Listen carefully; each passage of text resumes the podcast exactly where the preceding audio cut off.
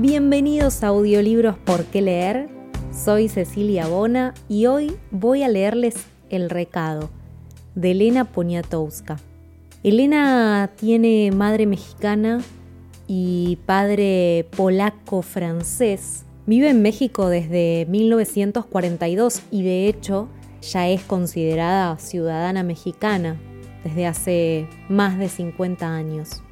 El cuento de hoy, El recado, forma parte de su libro Los cuentos de Lilus Kikus de 1967, el segundo libro que escribió de cuentos. Y lo elegí porque en esta búsqueda de armar una antología que es esta lista de audiolibros por qué leer, trato siempre de incluir autores que dialoguen de algún modo entre sí y con ustedes, vivos o muertos, mujeres y hombres, con cuentos más largos, otros más cortos. En particular, este me gusta por el sentimiento puesto en forma de carta. Así que si les parece bien, vamos a la lectura.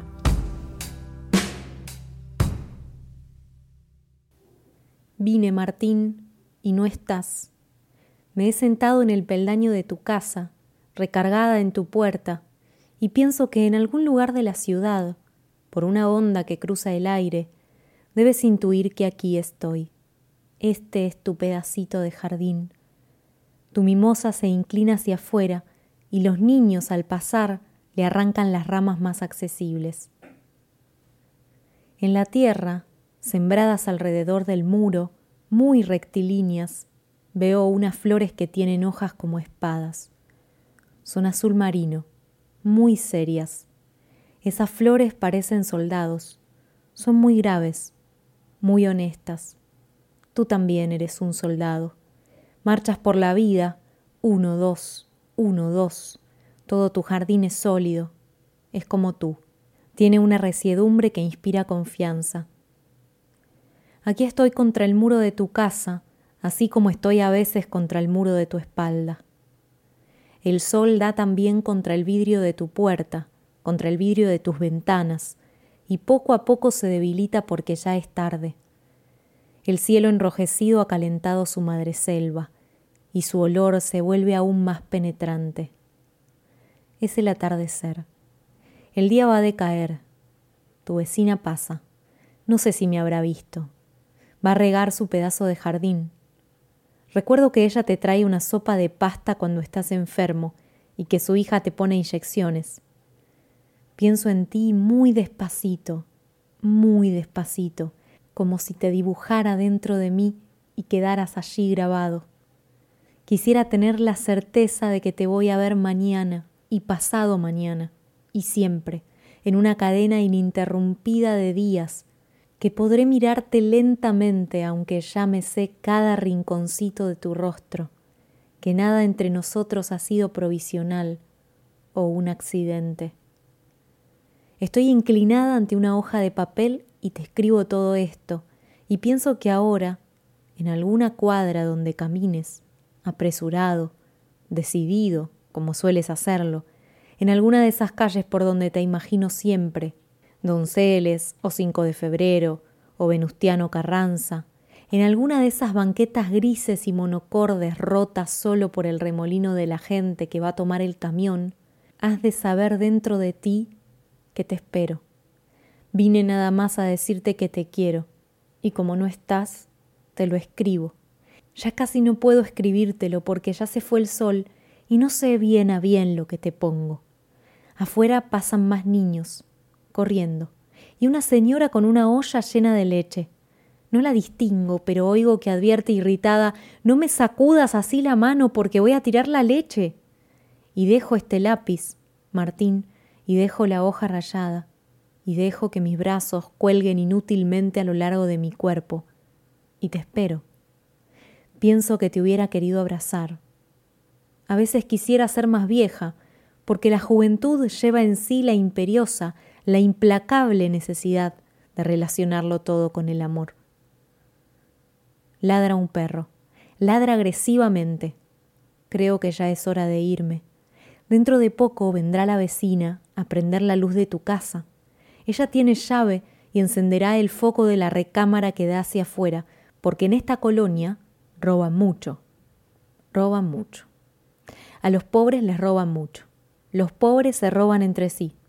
Sabes, desde mi infancia me he sentado así a esperar. Siempre fui dócil, porque te esperaba.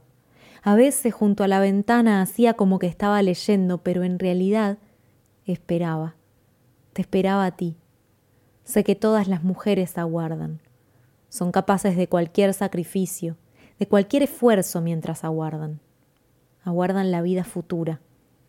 Todas esas imágenes forjadas en la soledad, todo ese bosque que camina hacia ellas, toda esa inmensa promesa que es el hombre, una granada que de pronto se abre y muestra sus granos rojos, lustrosos, una granada como una boca pulposa de mil gajos.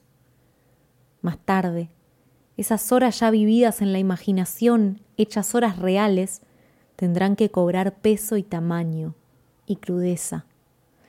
Todos estamos, oh mi amor, tan llenos de retratos interiores, tan llenos de paisajes no vividos. Ha caído la noche y ya casi no veo lo que estoy borroneando en la hoja rayada. Ya no percibo las letras.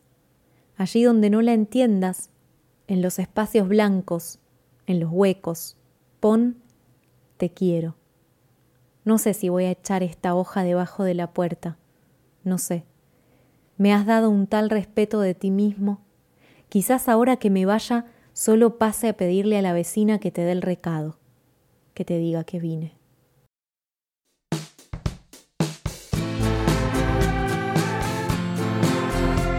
¿Estuvieron alguna vez en la puerta de alguien sin animarse a tocar el timbre?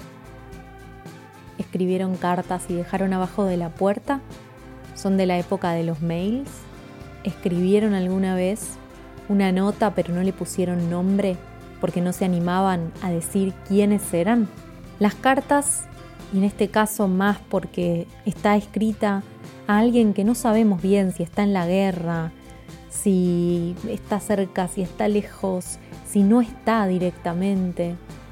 Esta es una carta de amor a un ser querido, definitivamente, pero más deseado me parece que propio y con propio me refiero a amor, ¿no? Que sea tu propio amor.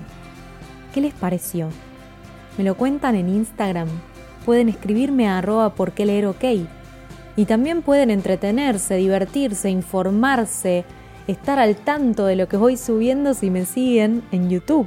Pueden suscribirse a mi canal, también es Audiolibros por qué leer o por qué leer, solo son dos canales. Si quieren pueden patrocinar mi contenido. Esto es ser mecenas. Aportar dinero para que pueda hacer más y mejor mi trabajo. Pueden fijarse en la descripción de este audio que van a estar todos los links distintos por medio de los cuales pueden patrocinar. Muchas gracias por eso también, por escucharme, por dejarme leerles, por confiar en mi voz y en mi elección de textos para todos ustedes. Les mando un abrazo muy fuerte. Hasta la próxima lectura. Chao.